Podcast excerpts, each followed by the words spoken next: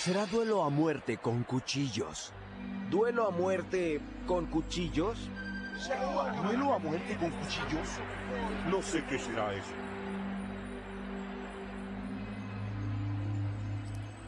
Duelo a muerte con cuchillos entre Luis Herrera y yo, nuestro nuevo podcast en versión absolutamente beta. Así que lo que quieran reclamar y quejarse para siempre, pues pueden hacerlo en este momento y, lo, y por ahí lo cambiamos o quizás no. ¿Cómo estás? Muy bien, ¿y tú qué tal? Yo bien, bien, bien. Listos para hablar de nuestro tema favorito. ¿Kiev? Las mujeres. Vamos a hablar sobre mujeres hoy. Eh, no, vamos a hablar sobre la Liga MX contra la MLS, un monotema, ya hay gente que está un poco harta, pero, pero nosotros seguimos insistiendo porque además siguen pasando cosas. Nosotros somos muy reactivos, debo, debo decir. Eh, no es que nosotros metamos el tema en la agenda, pero cada día hay alguien que dice, ya nos alcanzaron, están por alcanzarnos, ya nos superaron en todo. ¿Y ya nos superaron en todo? Pues en el espectáculo dicen, ¿no? Que meten muchos goles. Meten muchos goles, eh, también en marketing. Sí. Sí, que es curioso porque en el público mexicano, por lo general, cuando quiere hablar de la selección y de la Liga Mexicana, siempre se queja de que los directivos mexicanos ponen primero el negocio sobre lo deportivo y ahora para elogiar a la MLS se, olvidan precisamente que lo último que se fija la MLS es en mejorar lo deportivo. No, no, porque ya nos superaron y nos van a ganar este año en Conca Champions otra vez. Pero lo que sí es cierto es que eh, el nuevo plan macabro de la Liga MX, eh, déjame ver, tengo el nuevo plan macabro de la Liga MX. Luis, deja de, deja de, deja de, de poner esos sonidos.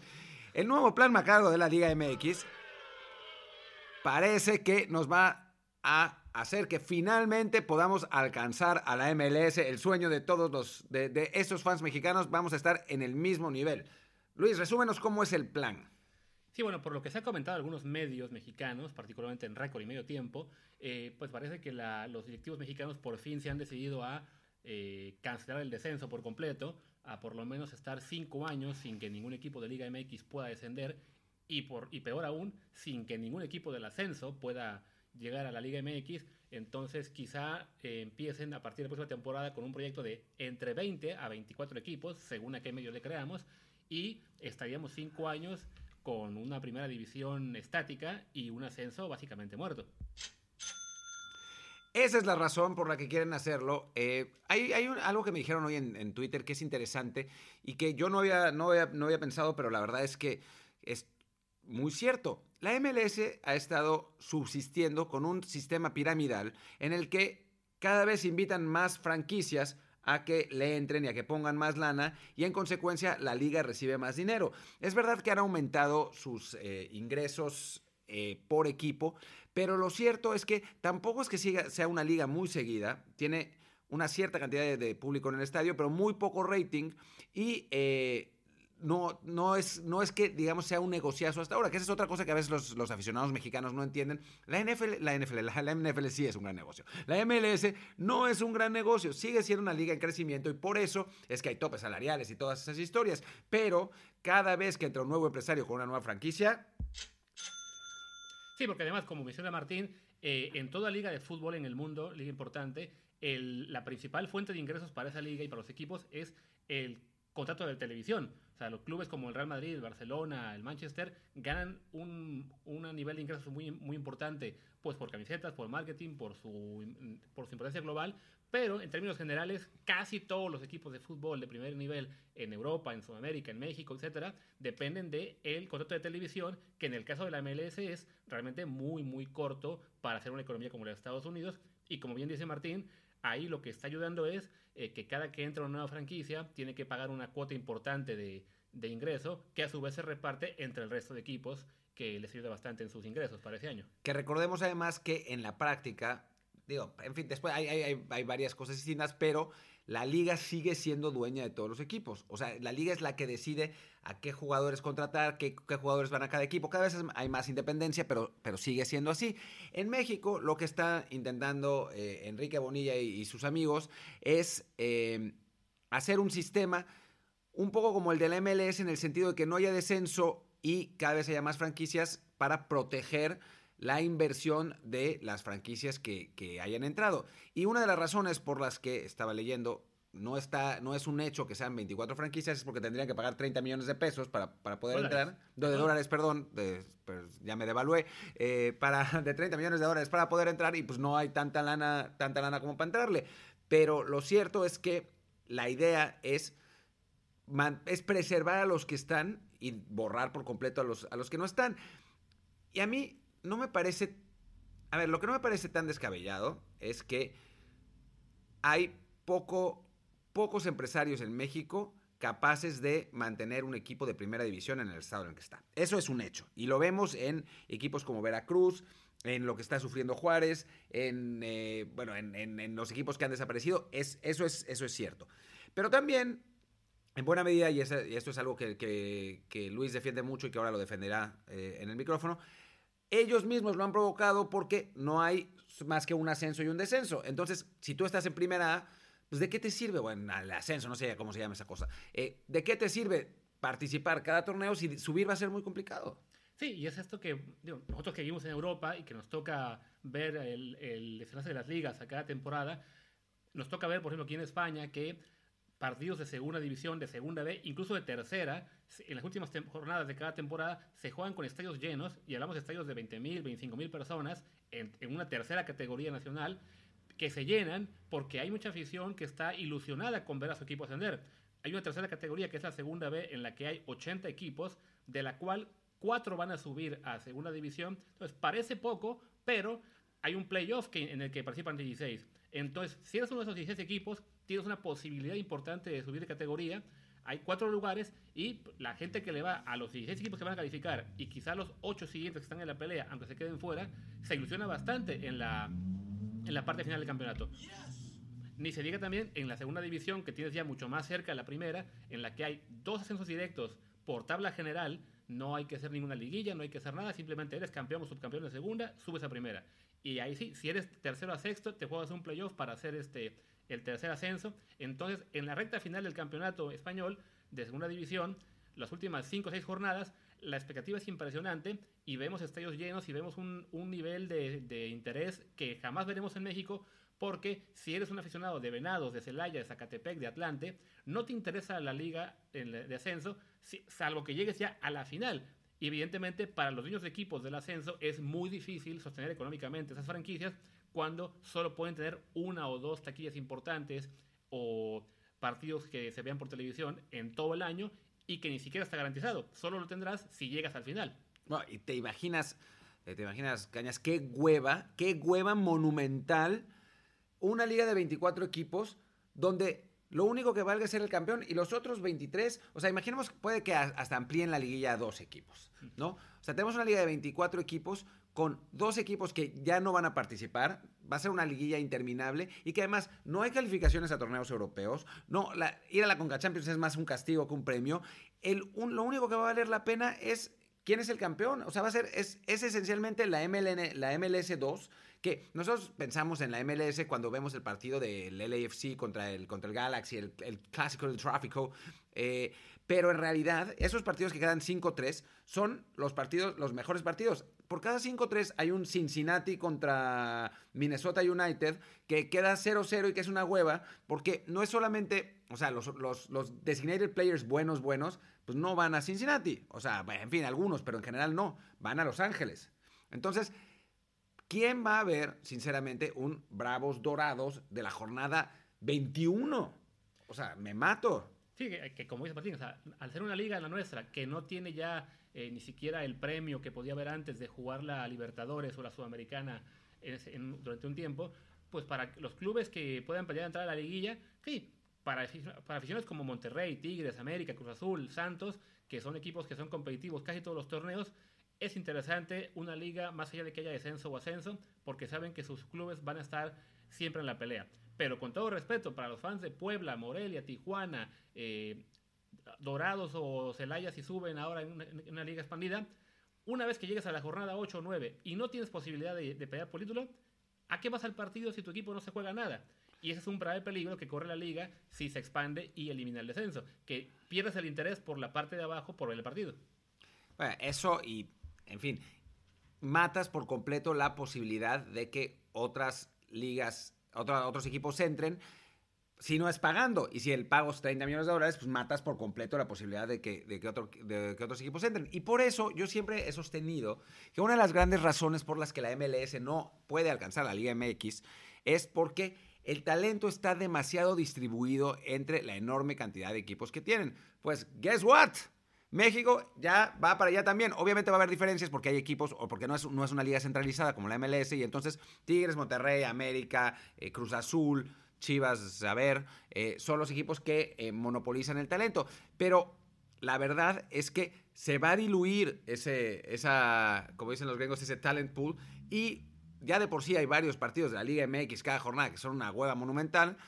Imagínense con todos esos equipos. O sea, yo, yo la verdad es que me gustaría saber, y, y coméntenos en Twitter, porque pues eso es donde, el único lugar donde pueden comentar en este momento, coméntenos en Twitter si a alguien le parece una buena idea. O sea, si aún si eres cancunense o atlantista de toda la vida, o, o culiacanense, o no sé, no sé, eh, del de Mérida, ¿les parece una buena idea aumentar la Liga MX a 24 equipos en ascenso y descenso?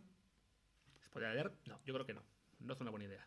Pero bueno, eh, pues ya, ya, ya eh, podemos, podemos cerrar por el momento este, este tema de MLS contra Liga MX. Ya lo vamos, lo vamos a volver a abrir con la Conca Champions cuando, cuando vengan los partidos de vuelta y, y el León gane 5-0 en Los Ángeles. Y entonces ya no nos vayan a alcanzar hasta la siguiente, la siguiente ronda en donde otra vez dos equipos de la MLS van a enfrentar a un equipo de la Liga MX y ya van a empezar con que ya nos están superando en todo hasta que vuelvan a perder. Pero bueno, podemos, podemos cerrar este, este tema en este momento. ¿Dice soccer? Aparentemente. Ay, Dios. Este, este, este- este es, este es un, eh, un programa eh, para, todo, para todo público. Hablemos un poco, eh, Luis, ya vamos a, vamos a tener un, un- un podcast, un, un episodio de este podcast entero, eh, cuando tengamos tiempo, de el desastre que son los mexicanos en, en el extranjero en este momento. Pero hoy que estamos grabando esto, que es 24 de febrero, Día de la Bandera, eh, los mexicanos en Europa están pasando por un momento terrible. Esta, este fin de semana, salvo Raúl Jiménez, que volvió a sacar la cara por todos los demás, y Tecatito, que jugó el partido completo en el triunfo del, del Porto, eh, la verdad es que la caballada otra vez estuvo muy flaca. Sí, es, es- lamentablemente el hecho de que se hayan ido muchos los mexicanos que estaban en Europa, que se fueron ya sea a la MLS o regresaron a México, o el caso de, de Fabián, que ahora creo que está en Qatar, eh, pues ha, ha disminuido los... Qatar metió, eh, digo, Fabián metió gol, ¿eh? Cierto. Eh, pero bueno, ha disminuido mucho los números de jugadores mexicanos. Entonces, si antes teníamos a lo mejor 15 mexicanos en Europa y jugaban 8, nos dábamos cuenta de esos 8 y podíamos dejar pasar un poco a la otra mitad que no, no lucía mucho. Pero ahora que tenemos únicamente la mitad de esos jugadores y la mayor, y la mayor está sufriendo, pues está, se está viendo ese problema de que, salvo Raúl y Herrera cu- cuando estaba jugando con Atlético, el panorama parecía bastante malo. Por otro lado, también hay que considerar que, bueno, que estamos en un momento que es como de, de renovación. La generación que, encabezó la selección mexicana en los últimos mundiales está de salida. Los mexicanos que están ahora en Europa, en su mayoría son jóvenes que están empezando. Caso de Edson, caso de Laínez, caso de Gutiérrez. Entonces, yo no estaría tan preocupado en este punto por el hecho de que estén sufriendo. Yo sí estoy preocupado. Porque no veo en la Liga MX. espera, es que acabo. ustedes ya se enterarán cuando lean esto, el resultado final. Pero al minuto 63, cuando estamos grabando del partido Liverpool contra West Ham, me va ganando el West Ham 2-1 en Anfield. no sé cómo está pasando eso. A ver si no termina 5-2, pero bueno, por el momento eh, va ganando el West Ham 2-1 en Anfield. Eh, lo que me preocupa es que no veo jugadores mexicanos en la Liga MX con posibilidades reales en este momento de salir. O sea, los, los únicos que me, que me suenan que tienen, que podrían tener una chance son Charlie Rodríguez, por un lado, Gallardios. Gallardios, por otro lado, Córdoba Y le falta, quizás está un poco verde. y hasta ahí. Pensábamos en César sea, Montes, pero César nos acaban Montes. de contar hace poco que aparentemente no tiene muchas posibilidades. No, no, no. eh, nos contaron, esta es una exclusiva, exclusiva duelo a muerte con cuchillos, que, que César Montes ha sido eh, ofrecido a, algunos equipos europeos y que esos equipos europeos han cuestionado la validez de su contratación, no tanto por la parte eh, futbolística, sino por la parte mental. Entonces, que por el momento no, no se plantea la, la contratación de César Montes. Em, y bueno, no se ve como muy claro qué jugadores mexicanos puedan salir, ¿no? No es que ningún mexicano esté rompiendo la liga en este momento, no es que haya salido, ya sé que me van a regañar, pero yo no sé, no es que haya salido un Lines que de pronto a los 17 años hacía cosas que eh, nadie más hacía. Por el momento, salvo eso, chispazos de Córdoba a veces, eh, bueno, Charlie Rodríguez, que, bueno, el Monterrey está como está también. No, no se ve en este momento algún jugador mexicano que pueda tener la proyección como para jugar. Macías, Macías sí. Sí, Macías sí. Yo creo que en ese sentido, el, el, lo que nos espanta un poco es eso, que la reducción de que, que, hubo de mexicanos en Europa, que teníamos 15 y ahora tenemos 8, creo.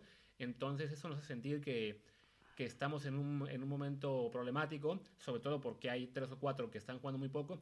Pero creo que al estar todavía muy lejos del Mundial y que México no se juega básicamente nada importante de aquí a 2022, más allá de la eliminatoria, que vamos a avanzar caminando, y Copa Oro, que no nos importa, este, no me preocupa tanto que la Ines o que Edson estén sufriendo ahora. Lo importante es que dentro de año y medio se hayan consolidado, ya sea con el club actual o seguidos a otra parte o jugando ya en, un club distinto eh, que sean transferidos. Caso de Chucky Lozano, yo creo que este año va a ser un año perdido con el Napoli, pero por el talento que tiene, por las cualidades que tiene y por el interés que generó en varios clubes en temporadas anteriores, yo creo que bueno, se acabará yendo el Napoli a otro lugar donde pueda lucir mejor y seguirá siendo un jugador clave para la selección mexicana. Seguimos teniendo a Raúl Jiménez, que en este momento es una figura que no teníamos quizá desde Carlos Vela en términos de nivel, de potencial para, para ser el líder de la selección, y en este caso con la gran ventaja de que no le va a decir que no al, al Tri durante el Mundial no en parece, el pico de su carrera. No parece. Y bueno, y, y, queda aún esa, aún esa base de un poco veterana, pero que debe llegar a 2022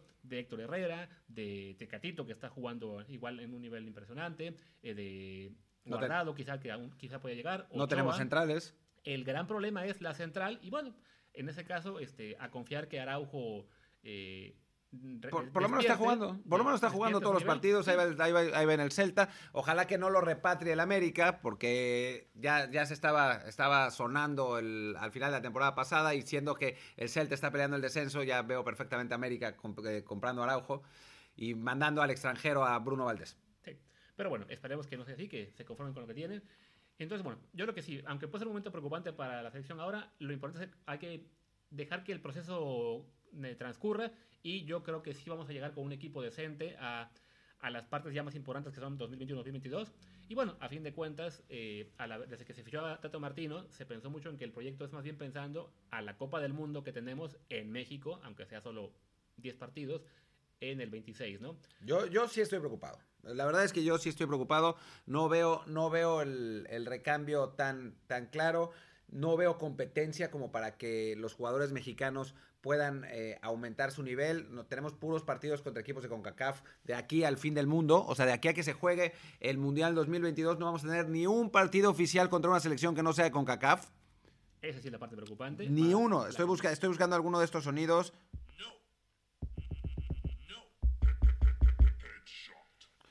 Eh, sí, es, la verdad es que no, no está bueno, no, no está bueno, me preocupa y creo que la manera de que eh, los jugadores mexicanos pudieran adquirir ese roce sería jugando en Europa, pero eh, ahora están decidiendo irse al Inter Miami, entonces eh, pues no, no, no, me parece que, que la, la, perspectiva sea maravillosa. Sí, en ese sentido este es, es el punto más eh, preocupante de que los Pizarro, Chicharito, Vela se quieren ir a MLS, es de que jugadores que deberían ser base de la selección estén prefiriendo... Eso pasar, no fue a propósito. Sí. Quería, quería hacer otra cosa. que, que, que, prefieran pasar el punto clímax de su carrera eh, en una liga de menor nivel. La esperanza, bueno, será que los que ya están se puedan mejorar su situación, que se vayan quizá un par más. Macías yo creo que se va a ir seguramente en no más de se año tiene y medio. que ir, si no eso no, en año y medio se tiene que ir en seis meses. O sea, si Macías no se va, no se va en seis meses, es un desastre. O sea, francamente, hizo porque le apostó a irse a regresarse a Chivas solamente para, para poder ir a Europa en verano por menos dinero y si no se va, entonces es un, es un bueno, mal, pero, pero miscálculo pero hay, terrible. Pero hay que decirlo, yo, yo, no lo veo así porque a fin de cuentas, si se quedaba en León, sería, habría, sería mucho más complicado que se fuera pronto por el hecho de que León habría pagado una gran cifra. No, por eso, por Entonces, eso, por eso. Pues, o sea, sí creo que el ideal es que se vaya en seis meses, pero si no se va en este verano, no es tan grave que tenga que esperar un año más. Simplemente será, será el, el hecho de que, bueno, Eh, Chivas querrá venderlo en una cantidad muy fuerte y eso es un factor que también se tiene que tomar en cuenta. Aunque, aunque a mí, digamos, y no, no quiero eh, desviarme demasiado con Macías porque es algo que, en lo que podemos hablar en otro momento y además ya se nos está acabando el, tiempo de este reducido podcast y no, no, la verdad es que no queremos que sea de hueva y dure horas y horas. Lo que me preocupa es que Chivas es mucho peor equipo que León. Entonces, Macías en León era un equipo, o sea, León es un equipo que sabe muy bien a lo que juega, donde Macías era un, o sea, era una pieza que estaba perfectamente engranada en un sistema como el de Ambriz que utilizaba un número 9, a veces a 2, como eh, definidores a segundo poste, hizo un montón de goles así. Eh, con Chivas, Chivas parece no, no tener identidad. Acaba de eh, hacer Macías un gol de ese tipo con un pase de Antuna, ojalá que, que se mantenga, pero no es un equipo que creo que en este momento esté armado para potenciar sus cualidades. Y eso, para mí, es también preocupante. O sea, no, no quiero decir que nos vamos a morir todos por el coronavirus, pero yo ya le pagué al, eh, al, al ataúd, ya pagué el ataúd y entonces me preocupa que no, no ver a México campeón del mundo antes de que pase eso. Creo que aunque el coronavirus no nos mate, no lo veremos a México campeón del mundo jamás. No seas negativo. Y bueno, un, un ulti- un último tema antes de cerrar este piloto. Espera, que tengo, estoy, estoy buscando. ¿Cuál es ese último tema?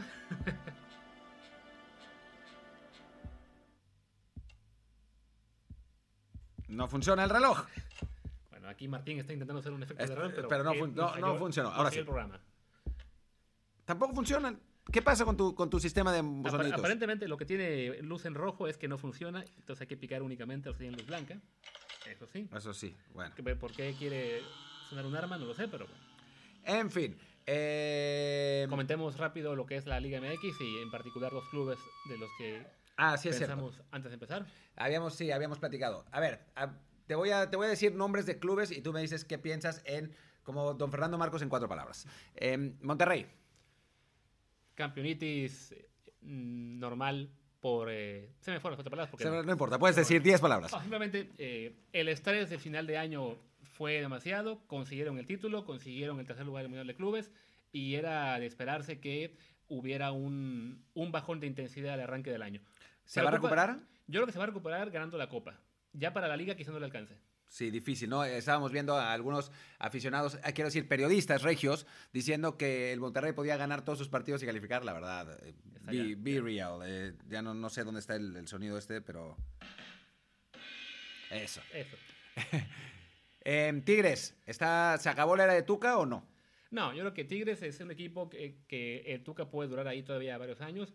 Eh, algo que se olvida mucho la gente es de que nunca han sido bicampeones. Entonces, ha tenido muchos títulos, ha tenido muchos éxitos, pero también ha tenido en, en medio de esos títulos torneos en los que no le va bien, en los que no logra eh, llegar a finales o que se queda en el camino.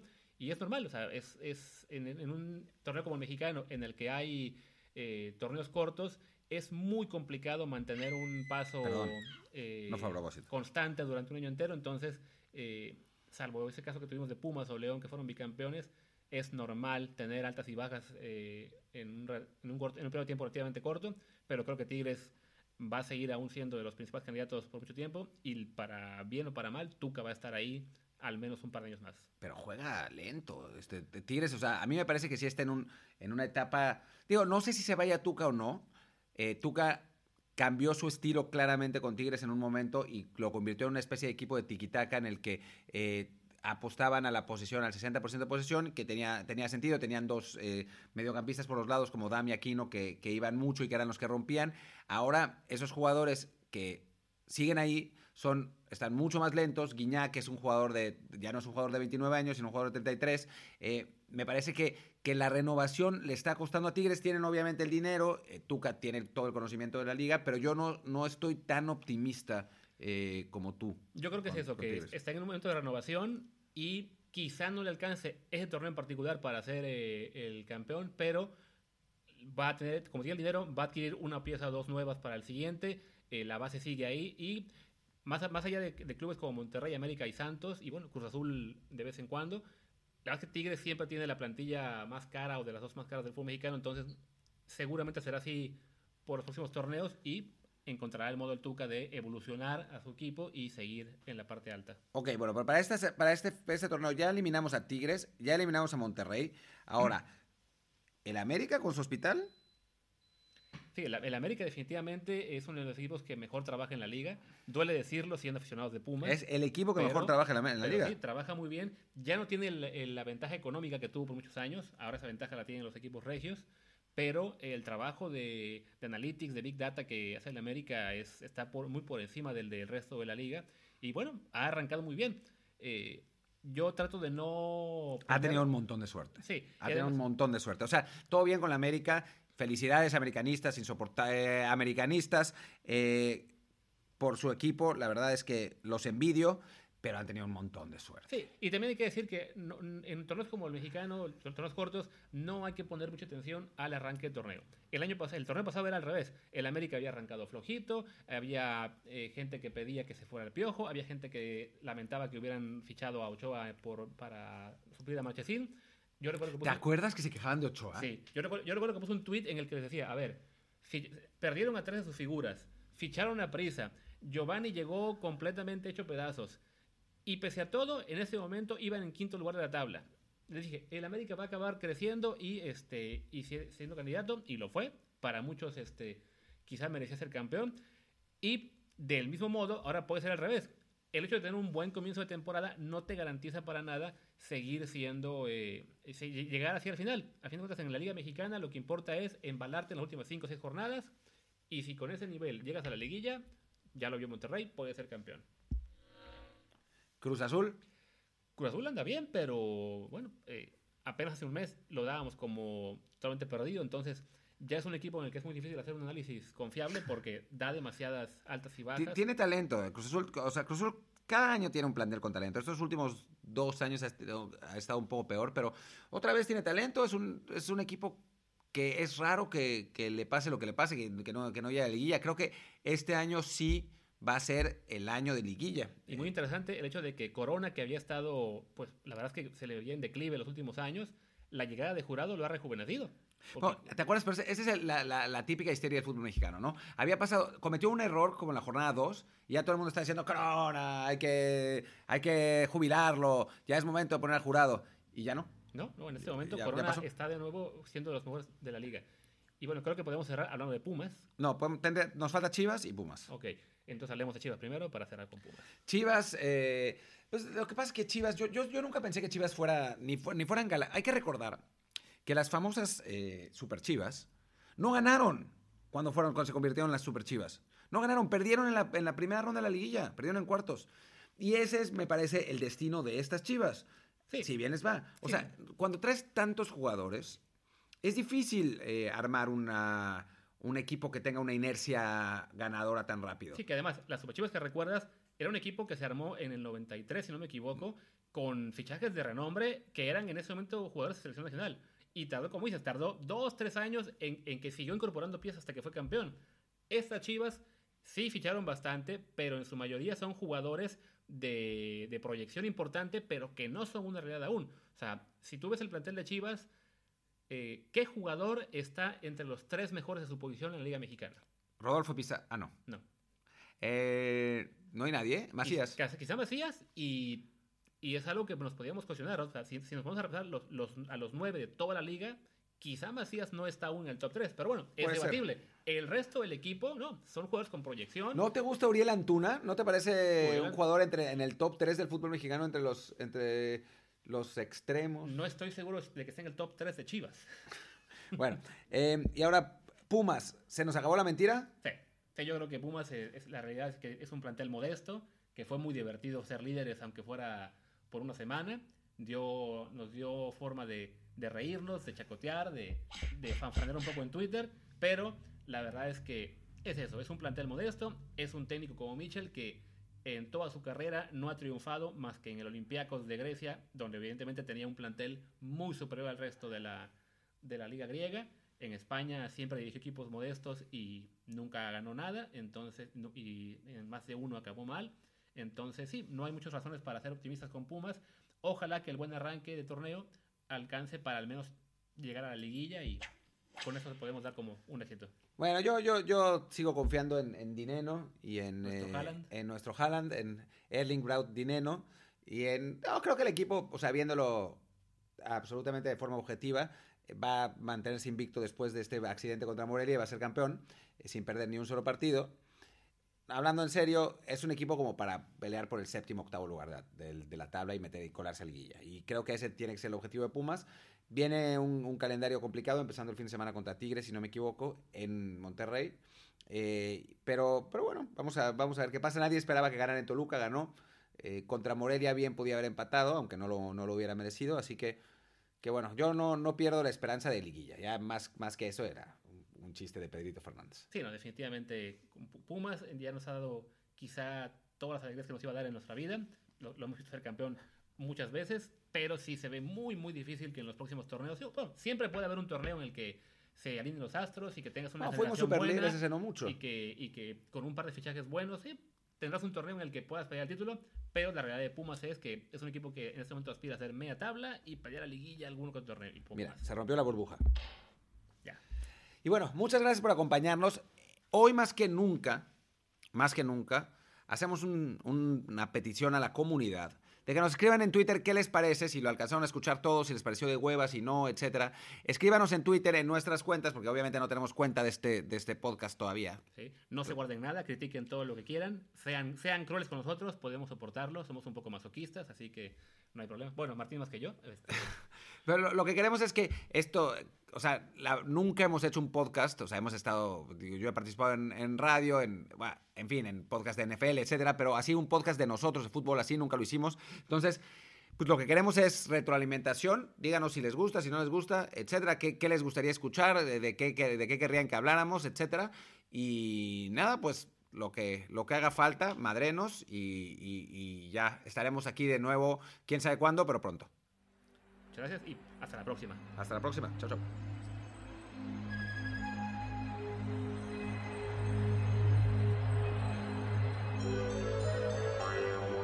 ¿Duelo a muerte con cuchillos?